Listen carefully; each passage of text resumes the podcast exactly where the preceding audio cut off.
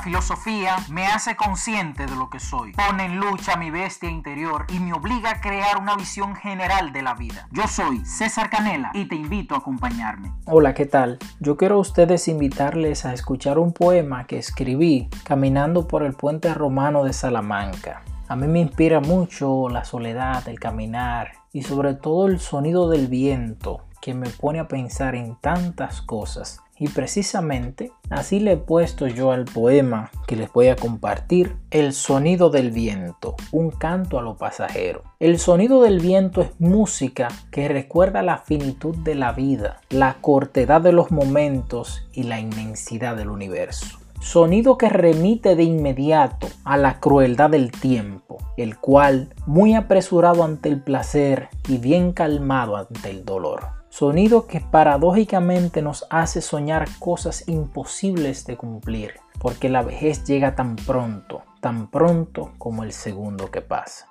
Este sonido que acaricia mis oídos me remite a la pequeñez del ser y me recuerda que la vida es ahora y no más luego. Ese poema lo escribí el 20 de agosto del 2020. Pienso que cada segundo que pasa, cada instante que nosotros vivimos, es una oportunidad para pensar, para darnos cuenta que en este proceso de vida, en el universo donde estamos, somos seres pequeños e insignificantes y que debemos darnos cuenta de que no somos el centro del universo y que precisamente por eso la filosofía nos ayuda a nosotros a reflexionar, a descubrir y a valorar todas las cosas que existen y las personas, porque es eso. La vida es detenernos en esos pequeños momentos, en profundizar, en ir más allá. Yo les invito a ustedes, queridos amigos, a seguir reflexionando y a detenernos siempre en lo más importante, lo más importante es el ser más que el hacer. Muchas gracias. Que la filosofía les acompañe. Hasta luego.